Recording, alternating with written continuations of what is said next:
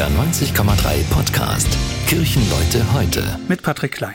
Vor einigen Tagen widmete sich eine große Wochenzeitung in ihrem Titelthema den Engeln und dem wachsenden Zuspruch, den diese himmlischen Wesen erfahren. Auch ich beobachte das. Viele Menschen, die mit Kirche und Religion eigentlich wenig anfangen können, sind bei Engeln interessiert und offen. Anders lässt sich ihre bildliche Allgegenwart im Alltag wohl kaum erklären. Es gibt sie zum Hinstellen und Hinhängen, auf Postkarten und als Schlüsselanhänger, als Aufkleber und auf Tassen, T-Shirts, Tragetaschen. Engel, wohin man blickt, und das nicht nur zur Weihnachtszeit. Ich vermute, dass es bei vielen Menschen eine tiefe Sehnsucht gibt nach Schutz, Geborgenheit, Unterstützung. Und dazu kommt ein nicht näher beschreibbares Gefühl, dass da doch irgendetwas Höheres oder Jenseitiges sein muss, dass es mehr gibt zwischen Himmel und Erde, als wir uns erklären können.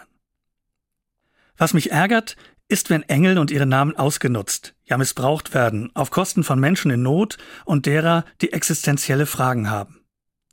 Was da in einschlägigen TV-Sendern passiert, ist absurd. Engel sind weder Wunscherfüllungsgaranten noch Geldquellen. Engel erhalten ihren Auftrag von Gott selbst und dienen ihm und seinem Plan mit uns Menschen, in der Regel zum Guten. Ich persönlich glaube fest daran, dass es Engel gibt.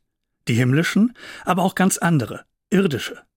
Mir kommt dann immer das Gedicht von Rudolf Otto Wiemer in den Sinn, in dem es heißt, es müssen nicht Männer mit Flügeln sein, die Engel. Das bringt es für mich auf den Punkt. Um Engel zu finden, muss ich nicht in den Himmel gucken. Es genügt der Blick nach links und rechts oder auch geradeaus in die Welt, die mich umgibt.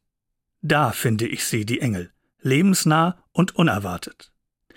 Viele von uns haben es sicher schon einmal gesagt oder gedacht über einen anderen Menschen, du bist ein Engel. Das kann jede und jeder sein.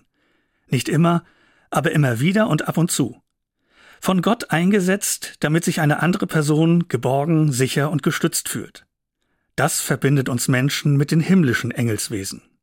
Ich bin gespannt, wann ich das nächste Mal einen Engel treffe. Sie auch? Das war ein Beitrag der evangelischen Kirche. Kirchenleute heute, ein Podcast von NDR 90,3. Wir sind Hamburg. Hamburg, Hamburg.